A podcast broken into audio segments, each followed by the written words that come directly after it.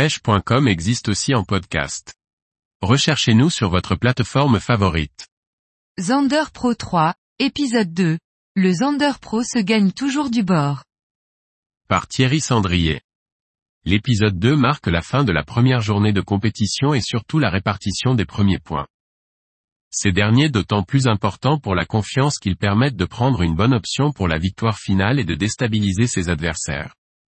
Tony, alors de mémoire c'est surtout le montage vidéo, car en réalité nous n'arrêtons pas de pêcher entre le premier et le second épisode. Donc les images sont agencées de manière à favoriser l'activité et le suspense.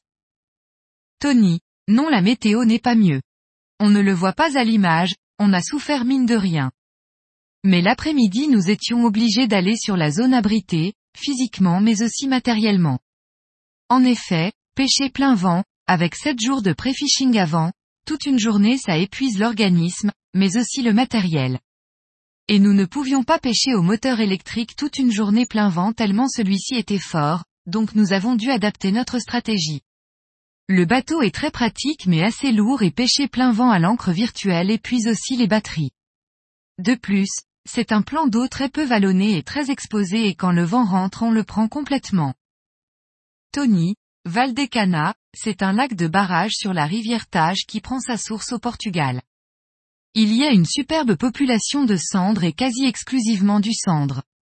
Il y a quelques basses et quelques silures mais l'essentiel de la pêche se fait sur le cendre. Des beaux poissons très combatifs, c'est vraiment un super spot. Effectivement on prend peu d'autres poissons, ça arrive mais ça demeure anecdotique. On voit au premier épisode qu'on prend un basse et un silure notamment. Les silures il y en a quand même quelques-uns à faire si on se concentre dessus car la rivière Tage abrite une belle population. Tony, ils savent parfaitement depuis deux saisons qu'ils touchent les gros uniquement la nuit, donc la journée ils se concentrent sur le tout venant et essayent de faire un peu de nombre tant que les plus gros ne sont pas dehors. La nuit, leur objectif est clairement axé Big Fish et Top 5. Ils essayent de sélectionner un maximum avec des gros leurres de 20-25 cm.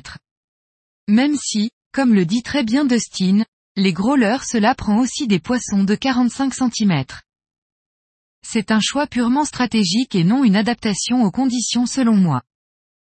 Tony. Alors moi j'adore aussi pêcher léger en linéaire, mais clairement il faut savoir s'adapter aux humeurs des poissons et aussi aux conditions. Là, par exemple en plein vent, si on n'adapte pas sa plombée on passe complètement à côté de la pêche. Par exemple sur cette première journée, on a été contraint de pêcher au Black Minnow en 18 grammes.